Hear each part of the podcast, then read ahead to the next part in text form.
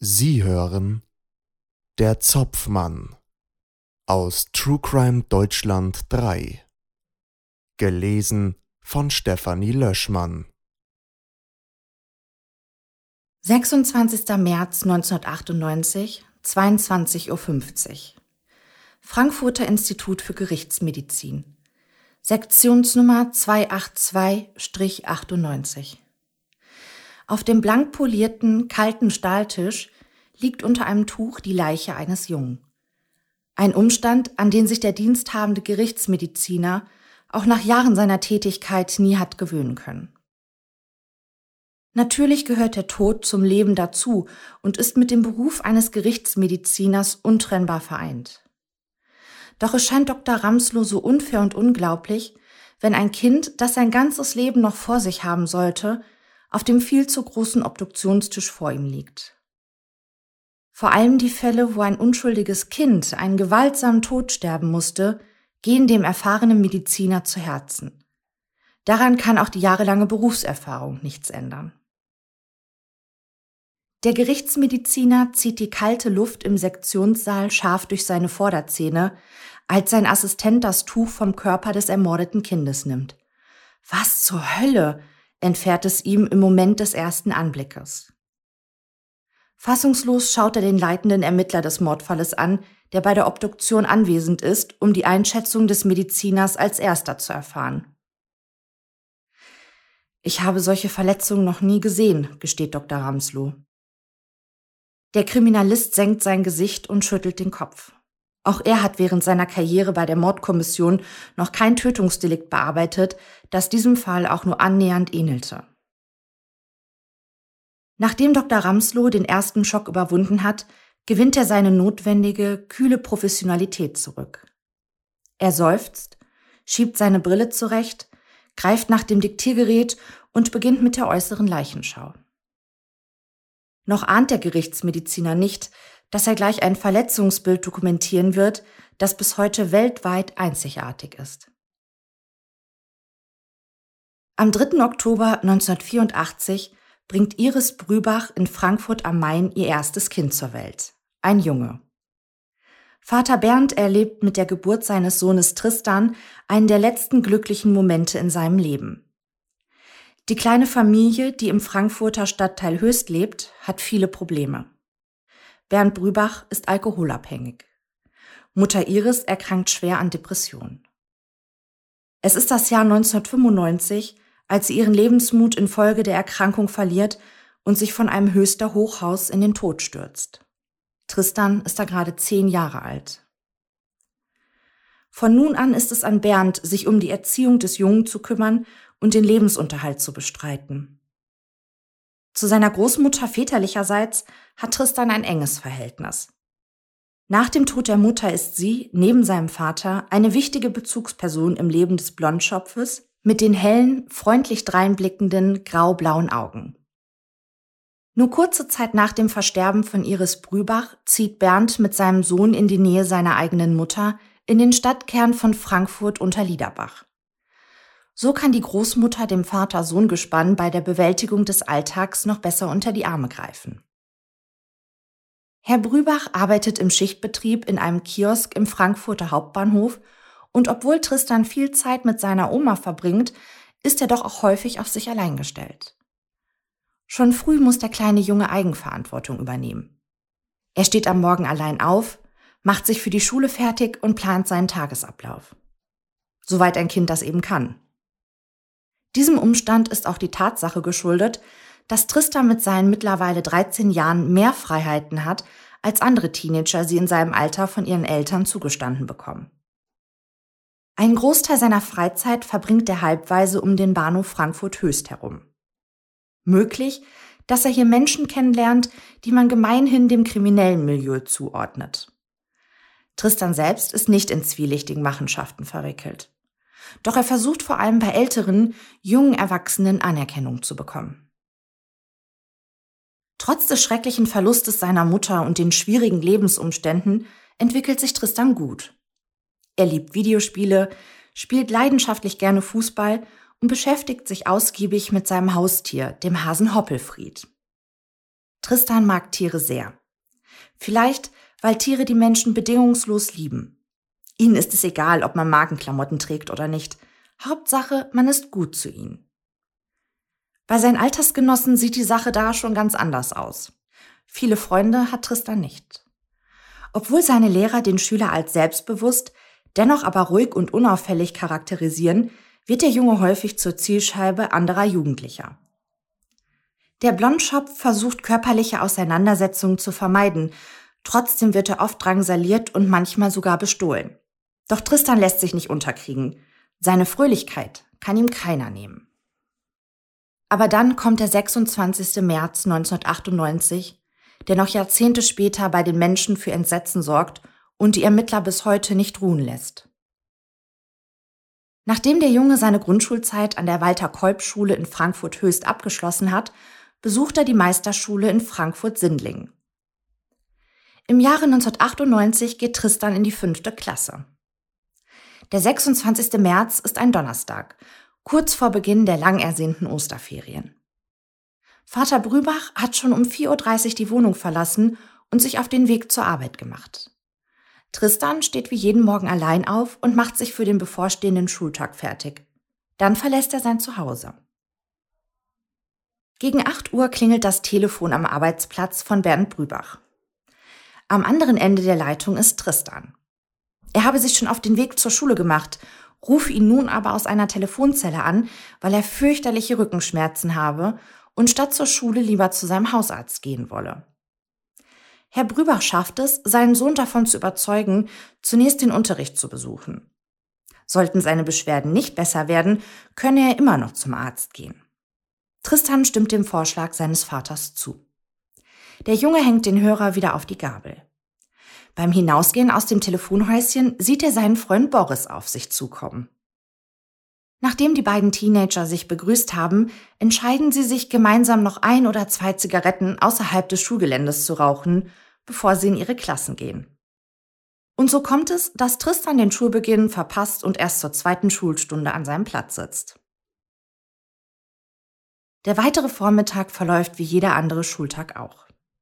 Zur Mittagszeit nehmen alle Schüler zusammen eine warme Mahlzeit ein. Es ist 13.15 Uhr, als Tristan seine Lehrerin fragt, ob er zum Arzt gehen könne. Auch ihr berichtet er von seinen quälenden Rückenschmerzen. Am Vortag sei er beim Klettern von einem Baum gestürzt und muss sich wohl verletzt haben. Ein bisschen flunkert der Junge hier. Vielmehr hat er sich am gestrigen Tag mit seinem Freund Mike eine Steinschlacht geliefert, wobei ihn eines der Geschosse am Rücken getroffen hatte. Aber was solle schon, das Ergebnis bleibt das gleiche. Die Lehrerin erlaubt Tristan, die Schule vorzeitig zu verlassen. Er packt seine Schulsachen zusammen, zieht seine Jacke an, nimmt seinen Ranzen und verabschiedet sich. An der Bushaltestelle Alesina-Straße steigt der Teenager in den Bus Richtung Bahnhof Höchst ein. Wie immer geht er zu den letzten Plätzen im Bus durch und setzt sich auf die hintere Bank. Es ist zwischen 14 Uhr und 14.20 Uhr, als Tristans Freund Boris ihn dort sitzen sieht. Boris selbst jedoch sitzt im Bus einer anderen Linie. Er probiert vergeblich, Tristan auf sich aufmerksam zu machen. Da ihm das nicht gelingt, entschließt er sich aus dem Bus auszusteigen und zum Bahnhof über eine Abkürzung zu laufen. Eilig durchquert er die Fußgängerzone, die der Bus, in dem Tristan sitzt, auf einem längeren Weg umfahren muss. Am Ziel angekommen, kann Boris Tristan jedoch nicht finden und so beschließt er, sich auf den Heimweg zu machen. Es ist gegen 15.20 Uhr, als eine Frau ihren Hund in der Bruno-Asch-Anlage nahe dem Höchster Bahnhof spazieren führt. Sie kommt an einer Holzbank vorbei, auf der ein Jugendlicher mit blonden Haaren sitzt. Gleich beugt der Junge sich zu ihrem Hund hervor. Der ist aber niedlich. Darf ich ihn streicheln? fragt er sie und schaut erwartungsvoll zu ihr hoch. Na klar, er liebt es sehr gestreichelt zu werden, entgegnet sie ihm. Der Blondschopf krault dem zutraulichen Hund liebevoll hinter den Ohren. Nach einer Weile sagt das Frauchen, so, wir müssen unsere Runde nun zu Ende laufen. Ich wünsche dir einen schönen Tag. Das wünsche ich Ihnen auch, erwidert der freundliche Teenager. Während die Frau ihren Weg fortsetzt, dreht sie sich noch einmal nach dem Jungen auf der Bank um. Sie sieht, wie sich rechts und links neben ihnen zwei Männer, Zitat, mit ausländischem Aussehen setzen. Die Hundebesitzerin ist die letzte Person, die Tristan lebend sieht. Die Ermittler rekonstruieren die folgenden Geschehnisse wie folgt. Zwischen 15.20 Uhr und 15.30 Uhr begibt sich Tristan in Richtung des Südeinganges vom Liederbachtunnel, der häufig als Abkürzung genutzt wird. Oberhalb des Tunnels verlaufen die Bahngleise. Die Umgebung um den Bahnhof herum ist sehr belebt, doch der Liederbachtunnel selbst liegt abseits des Trubels, etwas versteckt von einer dichten Böschung und nicht einsehbar. Ein kleiner Trampelpfad führt durch Gestrüpp hinunter zum Liederbach und zum Eingang des Tunnels. Durch den Tunnel fließt der Liederbach, der an manchen Zeiten des Jahres manchmal komplett ausgetrocknet ist. Der normale Wasserpegel des Baches beträgt 30 Zentimeter, so auch an diesem 26. März des Jahres 1998. Wer den Tunnel finden möchte, muss Ortskenntnisse besitzen. Hierhin verirrt man sich nicht einfach so. Der Liederbachtunnel ist ungefähr 100 Meter lang und in seinem Inneren ist es auch bei hellstem Sonnenschein finster. Neben dem Flussbett befindet sich etwas erhöht ein schmaler Fußweg und ein Betonsockel. Sowohl vom Süd- als auch vom Nordeingang kann man jeweils das Licht am Ende des Tunnels sehen, doch der mittlere Teil des Tunnels liegt zu jeder Tageszeit komplett im Dunkeln. Eine Beleuchtung gibt es nicht. Durch die Abgeschiedenheit gehen hier häufig dunkle Gestalten ihrem Treiben unbekümmert nach. Jüngere Kinder laufen gerne durch den unheimlichen Liederbachtunnel, um ihren Mut unter Beweis zu stellen. Von der Bruno-Asch-Anlage vorbei am Bahnhofsgebäude bis zum südlichen Eingang des Tunnels sind es etwa 400 Meter. Da Tristan nördlich des Tunnels wohnt, ist es gut möglich, dass er am Tage seines Todes den Tunnel, wie so häufig, als Abkürzung nutzen möchte. Es ist circa 15.30 Uhr, als drei Jugendliche, die sich auf einem Spielplatz nahe des Nordeinganges aufhielten, beschließen, den Liederbachtunnel zu durchqueren, um zum Bahnhof Höchst zu gelangen. Dort wollen sie einen Bus nehmen und zu einem Sportplatz fahren. Vom Nordeingang blicken sie in den Tunnel und sehen die dunkle Silhouette eines Mannes, der sich über etwas herüberbeugt, das auf dem Betonsockel liegt. Sie finden die Szenerie so unheimlich, dass sie sich gemeinsam entscheiden, nicht durch den Tunnel zu gehen, sondern einen Umweg zu nehmen. Später wird man davon ausgehen, dass die drei Jugendlichen den Mörder während seiner Tat beobachtet haben, ohne diese Szenerie als einen Mord zu erkennen. Ob der Täter die Jugendlichen bemerkt, können die Ermittler nicht mit Gewissheit sagen. Es ist circa 16 Uhr, als zwei Kinder den Liederbachtunnel durchqueren, um zum Kinderhaus zu gelangen. Sie entdecken die verstümmelte Leiche von Tristan auf dem Betonsockel im Tunnel. In der Kindertagesstätte angekommen, berichten die Kinder aufgeregt von ihrer Entdeckung. Die Betreuer können zunächst gar nicht glauben, was sie ihnen da erzählen. Doch die Kleinen bleiben dabei und erzählen mit Nachdruck, was sie an dem dunklen Platz gesehen haben wollen. Zwei Betreuer machen sich auf den Weg zum Tunnel, um den Wahrheitsgehalt der Geschichte zu überprüfen. Um 17.08 Uhr setzt einer der Betreuer einen Notruf ab.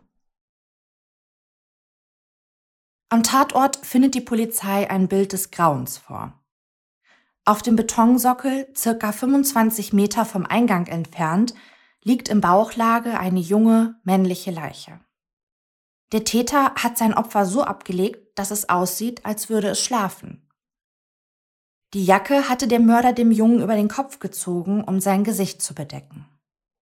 Die Hose und Unterhose des Jungen probierte der Täter notdürftig hochzuziehen, was ihm aber nur zum Teil gelang. Auf Hüfte und Oberschenkel drapierte er die Schuhe seines Opfers. Und obwohl die Polizisten erkennen, dass sich am Hals des Kindes eine große, klaffende Wunde befindet, bemerken sie, dass es nur erstaunlich wenig Blut am Fundort gibt. Deshalb gehen die Ermittler zunächst davon aus, dass der Fundort nicht der Tatort ist. Vor dem Südeingang des Tunnels liegen Schulutensilien, Bücher und Hefte, achtlos hingeworfen. Schnell wissen die Polizisten, wer das Opfer ist, das sie im Inneren des düsteren Tunnels vorgefunden haben. Auf all den Schulsachen steht sein Name, Tristan Brübach. Von seinem Schulrucksack der Marke Fishbone fehlt jedoch jede Spur. Nachdem Dr. Ramslow die innere Leichenschau beendet hat, können die Kriminalisten mit Hilfe seines Obduktionsergebnisses den Tatablauf rekonstruieren. Tristans Mörder hatte ihm, höchstwahrscheinlich mit der Faust, ins Gesicht geschlagen und dabei massive Verletzungen in Form von großflächigen Hämatomen verursacht.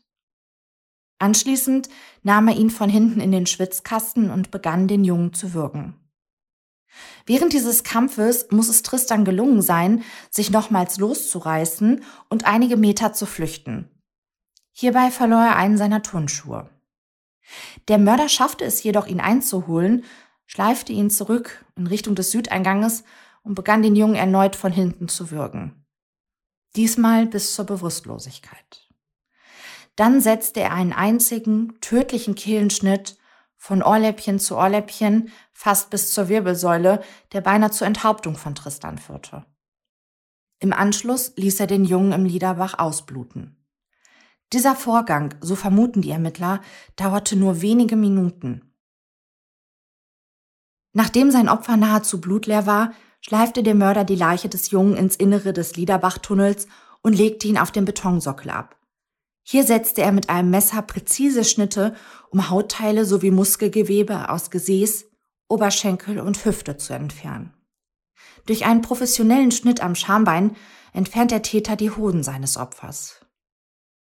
Die Ermittler nehmen an, dass der Täter 15 bis 20 Minuten für seine Tat brauchte. Insgesamt zwei Kilo Fleisch hatte der Mörder vom Körper des Kindes abgetrennt. Wahrscheinlich packte er dieses in den fehlenden Schulrucksack von Tristan um es unbemerkt vom Tatort entfernen zu können.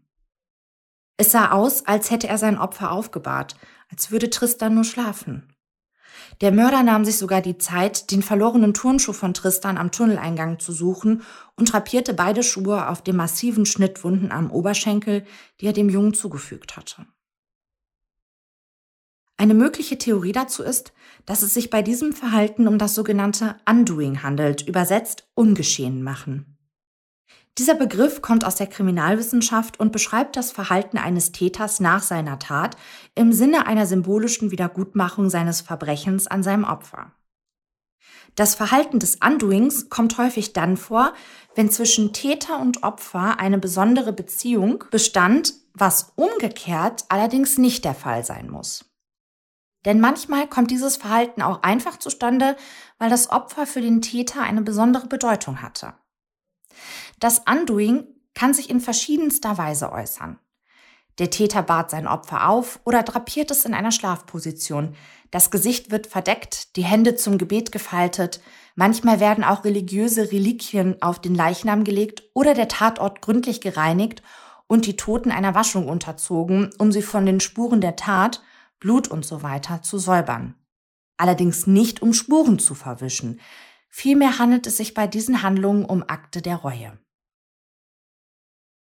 Nachdem die Leiche von Tristan gefunden wurde und die ersten Ermittlungsergebnisse vorlagen, beauftragen die ermittelnden Beamten einen unabhängigen Psychologen, der seine Einschätzung über den Täter abgeben soll.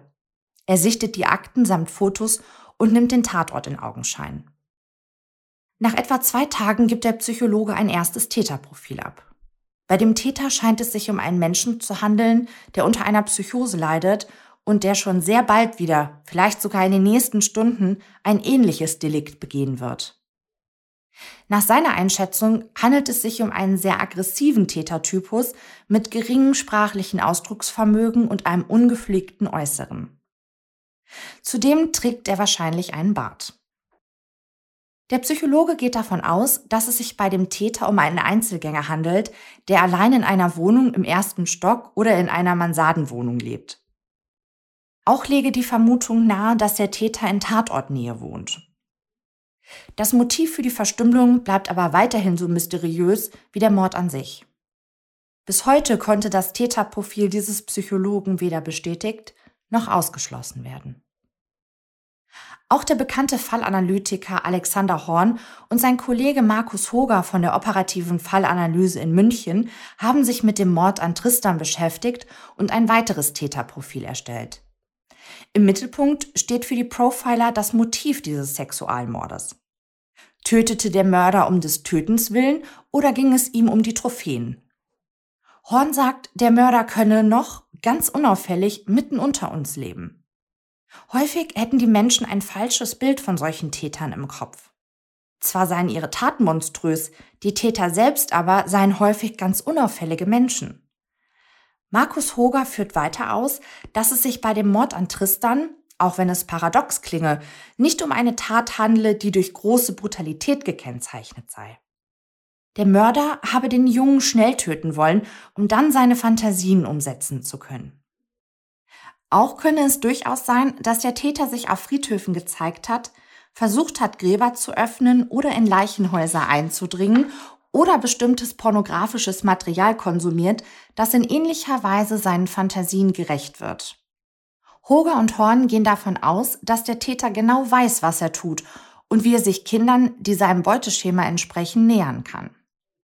So zum Beispiel geschehen, als er sich den Heimjungen im Vinzenzhaus näherte, und zwar nicht von vorne, wo die Gefahr bestand, dass ihn Heimbetreuer hätten sehen können, sondern von hinten aus einem angrenzenden Waldgebiet, wo die Kinder spielen und er sich ihnen gefahrlos annähern kann. Nach mehreren flüchtigen Begegnungen konnte der Mann sich das Vertrauen einiger Heimjungen erschleichen. Tristan war ein selbstbewusstes Kind. Warum sollte er einfach mit einem Erwachsenen mitgehen, der ihn dazu auffordert? Der leitende Mordermittler Uwe Fey geht davon aus, dass Tristan seinen Mörder bereits kannte. Wie eng die Beziehung war, das könne er jedoch nicht einschätzen. Zudem geht er, nach einigen Zeugenaussagen, davon aus, dass der Kindermörder schon Wochen vor dem Mord an Tristan im Stadtteil Höchst unterwegs war. Nach den Aussagen der Heimkinder erhärtet sich der Verdacht, dass es sich bei dem Täter um einen Einheimischen handelt, da sie keinerlei Auffälligkeiten an der Sprache des Mannes ausmachen konnten. Harald Dern, Fallanalytiker des BKA, spricht bei dem Mord an Tristan von einem sehr komplexen Tatgeschehen, so dass er den Kriminalisten rät, sich nicht auf das spektakuläre Verletzungsmuster zu fokussieren. Sie sollen in Rechnung stellen, dass diese Tat spontane Elemente hat, sie hat ruhigere Elemente, sie hat sehr heftige Elemente, sie hat überlegte Elemente. Profiler würden so etwas als unklare oder unspezifische Motivlage bezeichnen, zumal es hierfür keine Vergleichsfälle gäbe, erklärt er. Der Profiler sagt, dass wenn eine Tatbegehung sehr viel ungewöhnliches Verhalten aufzeigt, dann suche man häufig nach seltsamen Menschen, die durch abnormes Verhalten auffallen. Doch man werde immer wieder eine ganze Reihe Menschen finden, die ungewöhnliches Verhalten praktizieren. Es zeige sich allerdings im Nachhinein häufig, dass der Täter gar nicht so bizarr ist, dass er sogar vergleichsweise unauffällig sein kann. Vielleicht ist er ein bisschen dissozial, aber man dürfe nicht erwarten, wenn die Tat sehr ungewöhnlich aussieht, dass sie dann automatisch von einem ungewöhnlichen oder, Zitat, ausgeflippten Täter begangen wurde.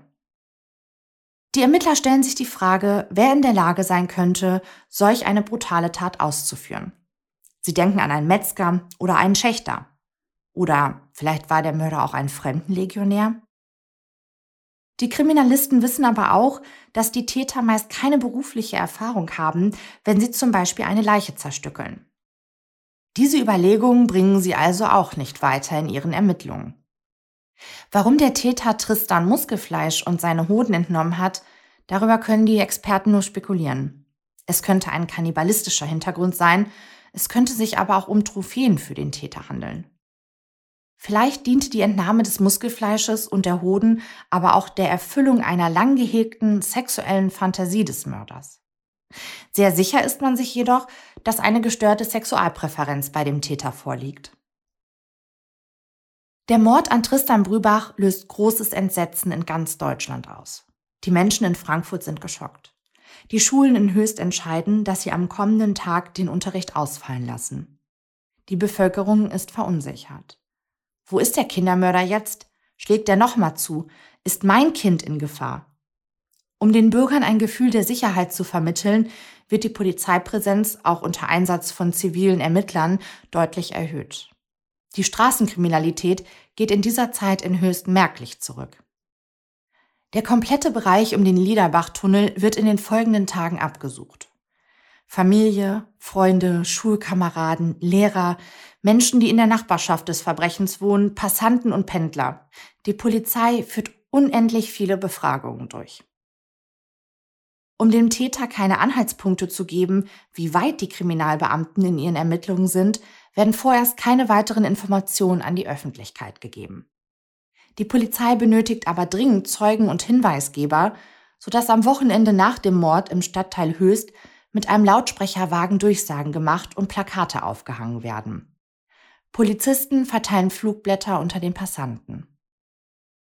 Nach Bekanntwerden des Mordes gehen bereits 50 Hinweise bei der Kriminalpolizei ein. Am 31. März 1998 wird der Liederbach von den Beamten abgeriegelt und mit Hilfe von drei Pumpen trockengelegt. Den ganzen Tag suchen die Polizisten Zentimeter für Zentimeter das Flussbett mit Metalldetektoren und Sonden ab, auf der Suche nach der Tatwaffe und eventueller weiterer Hinweise.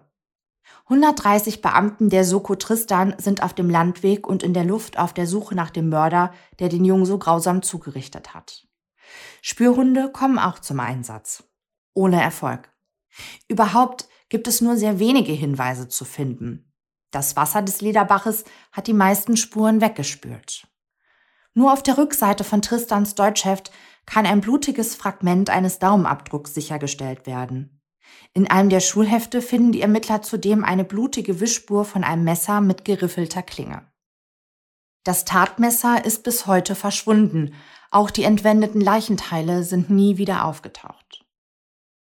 Den damaligen Dienststellenleiter des Polizeipräsidiums nahm dieser grausame Mord so mit, dass er nach drei Tagen in seinem Büro vor Erschöpfung zusammenbrach. Elf Tage nach dem grausamen Verbrechen findet Tristans Beerdigung am 6. April 1998 auf dem Friedhof in Frankfurt-Höchst statt. Auf Wunsch von Bernd Brübach und Tristans Großmutter kommen nur die engsten Angehörigen und keine Journalisten zur Beisetzung des Kindes. Auf dem liebevoll gestalteten Grab befindet sich am Kopfende ein weißes Kreuz mit einem Foto von Tristan. Davor liegt ein großes Herz aus Stein, das als Grabtafel dient. Zu lesen ist dort nicht wie üblich verstorben, sondern ermordet 1998. Das hat sich Tristans Großmutter so gewünscht. Einen Tag nach der Beerdigung von Tristan meldet sich ein bis heute unbekannter Anrufer bei der Polizei und behauptet, er sei der Mörder des Jugendlichen. Er befände sich am Bahnhof Höchst und bittet die Polizei, ihn festzunehmen. Als diese am Bahnhof ankommen, ist von dem Mann aber weit und breit nichts zu sehen. Lange Zeit wird probiert zu ermitteln, wer dieser unbekannte Anrufer war. Es kann der Täter gewesen sein, muss es aber nicht. Nach Angaben der Kriminalpolizei sagte er einige Dinge, die darauf schließen lassen können, dass der anonyme Anrufer der gesuchte Mörder von Tristan ist. Ab September 1998 kann die Bevölkerung unter der bundesweiten Telefonnummer 01166 Ausschnitte aus dem Telefonat abhören, um den Anrufer vielleicht zu identifizieren. Ohne Erfolg.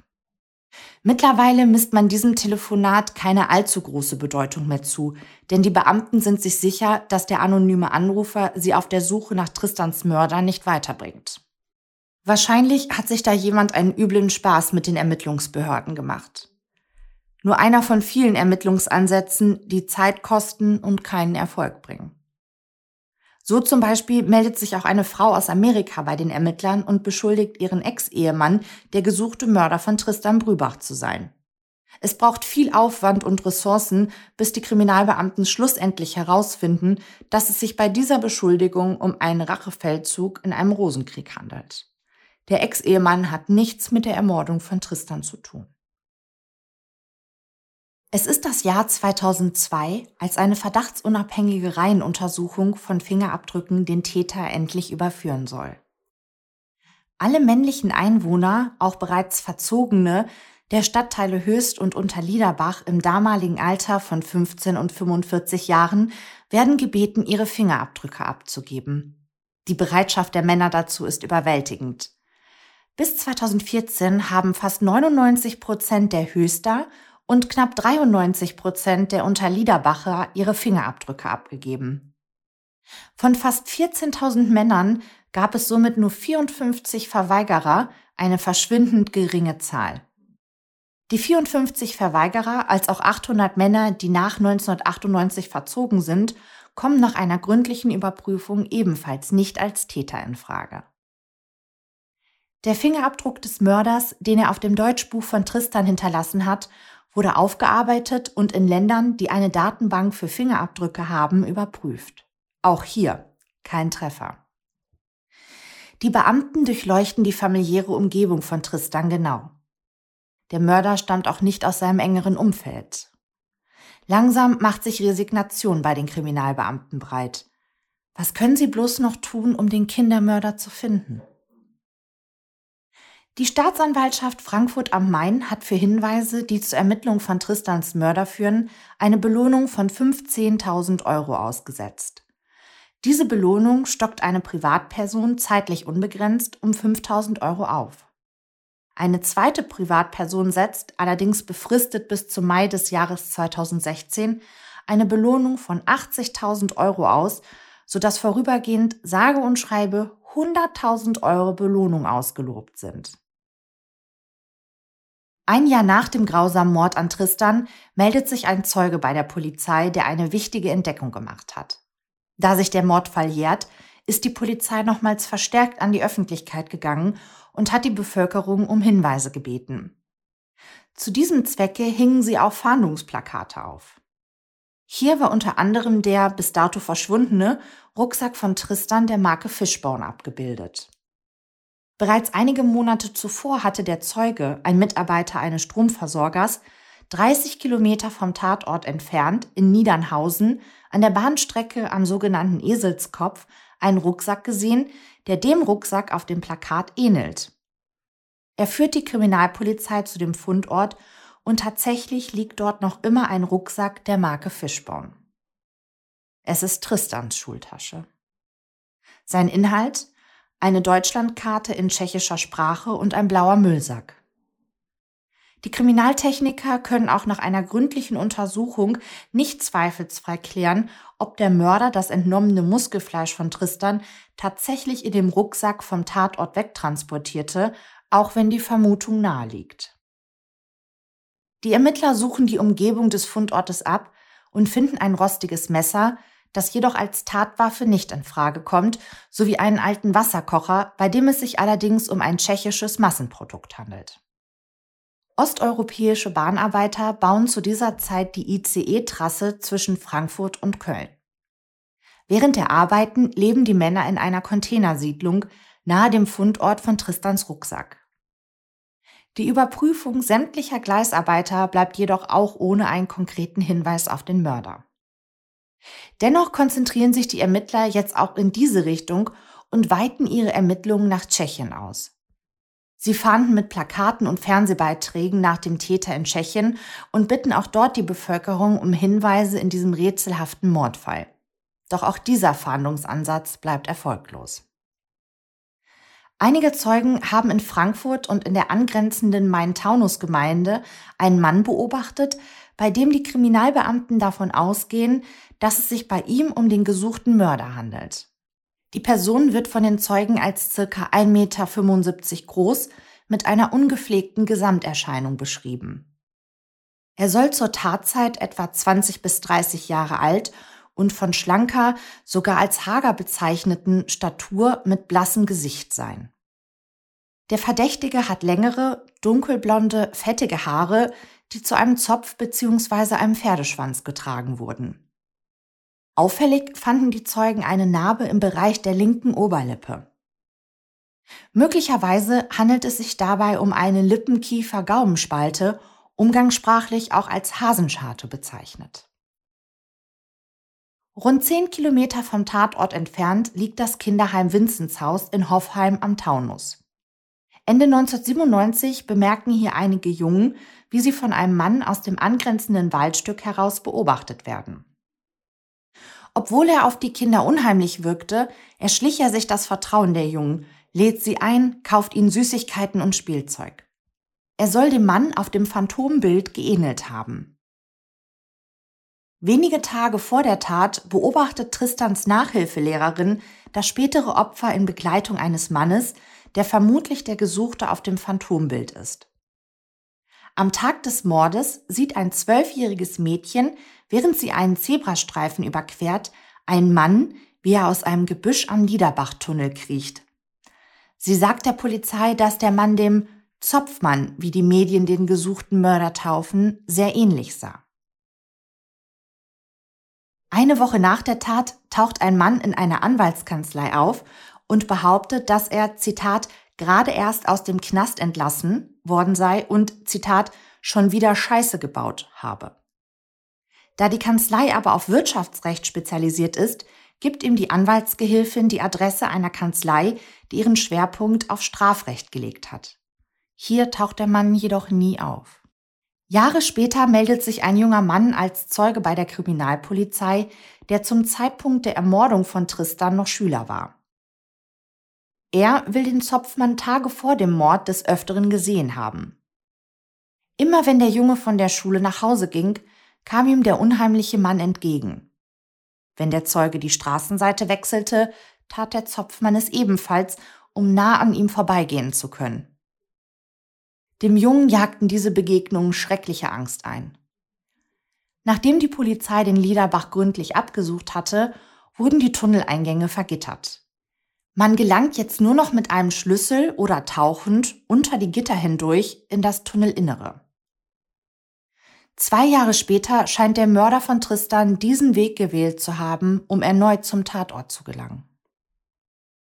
Der Junge, der dem Zopfmann Tage vor dem Mord immer wieder begegnet war, ging mit seinem Hund über eine Brücke spazieren, von der aus man den Südeingang des Tunnels sehen kann. Hinter dem Gitter sieht er den Zopfmann stehen. Der unheimliche Mann blickt ihn direkt an. Der Zeuge ist so schockiert, dass er den Blick sofort abwendet und schnell nach Hause geht. Im Laufe der Jahre kommt es immer wieder zur Überprüfung möglicher Tatverdächtiger. 2003 sprach der derzeit leitende Kriminalbeamte Uwe Fey wegen eines möglichen kannibalistischen Hintergrundes bei der Tötung von Tristan auch mit Armin Maivis, der als der Kannibale von Rothenburg bekannt wurde. Doch auch dieses Gespräch bringt die Ermittlungen nicht weiter. Die Überprüfung ergab, dass Maivis als Mörder von Tristan nicht in Frage kommt. Aber er gibt Uwe Fey einen Tipp, wo er in Frankfurt nochmal nach Hinweisen suchen könnte. Der Ermittler geht dem nach. Die genannten Personen werden ausermittelt. Einen Tatverdächtigen findet Fey nicht. Auch der Serienmörder Manfred Seel wird als möglicher Mörder von Tristan überprüft. Seel war im Jahre 2014 an Speiseröhrenkrebs verstorben. Als seine Tochter und ihr Lebensgefährte eine angemietete Garage des Entrümplers ausräumen wollen, entdecken sie zwei blaue Fässer. Darin die Überreste einer ermordeten Prostituierten. Bis zu neun Frauen sollen dem Sadisten Seel im Laufe der vergangenen Jahrzehnte zum Opfer gefallen sein. Er verstümmelte ihre Leichen und auch ein kannibalistischer Hintergrund scheint nicht undenkbar. Nicht nur die örtliche Nähe zwischen Frankfurt Höchst und Schwalbach am Taunus, wo Seel mordete, ließen die Beamten aufhorchen. Es gab wohl auch Parallelen im Modus operandi, also die Art und Weise, wie der Täter handelt. Bei einem seiner Mordopfer stellte Seel die Schuhe der Getöteten neben ihren Leichnam. Nachdem im Juni 2016 der Fall Tristan bei Aktenzeichen XY ungelöst Thema war, brachte ein Bekannter die Klarinette des Hobbymusikers Seel zur Polizei. Verwertbare Fingerabdrücke von dem Musikinstrument für eine Vergleichsanalyse waren nicht vorhanden. Um doch noch an Fingerabdrücke des Serienmörders zu kommen, wird der Leichnam von Seel exhumiert. Sechs von zehn Fingerabdrücken können genommen und mit dem gefundenen blutigen Fingerabdruck auf dem Deutschheft von Tristan verglichen werden. Ergebnis keine Übereinstimmung. Manfred Seel ist nicht der Mörder von Tristan. Sogar das amerikanische FBI kontaktieren die Mordermittler. Die renommierte Abteilung für Verhaltensforschung studiert den Mordfall an Tristan Brübach genau, doch auch sie können den Ermittlern in diesem mysteriösen Fall nicht weiterhelfen. Sie bestätigen ihnen nur, was die deutschen Kriminalisten bereits ahnen. Die Handlungsweise des Mörders ist weltweit einzigartig. Im Jahr 2020 kommt nochmal Bewegung in den Fall des ermordeten Jungen. Der 43-jährige Christian B., der als Hauptverdächtiger in dem vermissten Fall Madeleine McCain gilt, weist optisch Ähnlichkeiten mit dem Phantombild des Zopfmannes auf. Das britische Mädchen verschwand im Mai 2007 spurlos aus einer Ferienanlage im portugiesischen Praia da Luz. Nach ausführlichen Ermittlungen liegen den Kriminalisten aber keine Hinweise vor, dass Christian B. tatsächlich der gesuchte Zopfmann ist. In der Nacht vom 7. auf den 8. Oktober 1999, eineinhalb Jahre nach der Ermordung von Tristan, probieren ein oder mehrere Täter, das Grab des Kindes zu öffnen. Als die Großmutter ihren Enkel am nächsten Tag an seiner Ruhestätte besuchen will, findet sie das halb geöffnete Grab vor. Auf mehreren Plastikplanen sind ordentlich die Blumen des Grabes und die Erde voneinander getrennt aufgetürmt. Der Täter scheint jedoch gestört worden zu sein, so dass es nicht zur Öffnung des Sarges gekommen war. Über die Motivation hinter dieser Aktion können die Kriminalbeamten auch nur spekulieren. Sie denken, es ist wahrscheinlich, dass der Mörder zu seinem Opfer zurückgekehrt war und für die Schändung verantwortlich ist. Letztlich konnte aber bis heute nicht geklärt werden, wer und vor allem warum derjenige versuchte, an Tristans Leichnam zu kommen. Im Dezember 2014 verstirbt Tristans Vater im Alter von nur 59 Jahren, zerbrochen am Schicksal seines Sohnes und ohne in 16 Jahren je erfahren zu haben, wer sein Kind ermordet hat. Die Hoffnung, dass der Täter jemals gefunden wird, hatte er schon lange aufgegeben. Bis heute hat die Polizei über 23.000 Hinweise abgearbeitet. Der Fall umfasst mittlerweile 400 prall gefüllte Aktenordner. Nebeneinander aufgereiht hätten sie eine Länge von 22 Metern. Sollten neue Hinweise eingehen, wird der leitende Kriminalbeamte Uwe Fey diesen gründlich nachgehen. Sein Leitsatz, wer aufgibt, hat schon verloren. Er hat die Hoffnung deshalb noch nicht aufgegeben, dass er dem Zopfmann eines Tages gegenüber sitzt und ihm die Frage stellen kann, die den erfahrenen Kriminalisten seit Jahren umtreibt. Warum? Das war Der Zopfmann aus True Crime Deutschland 3. Gelesen von Stefanie Löschmann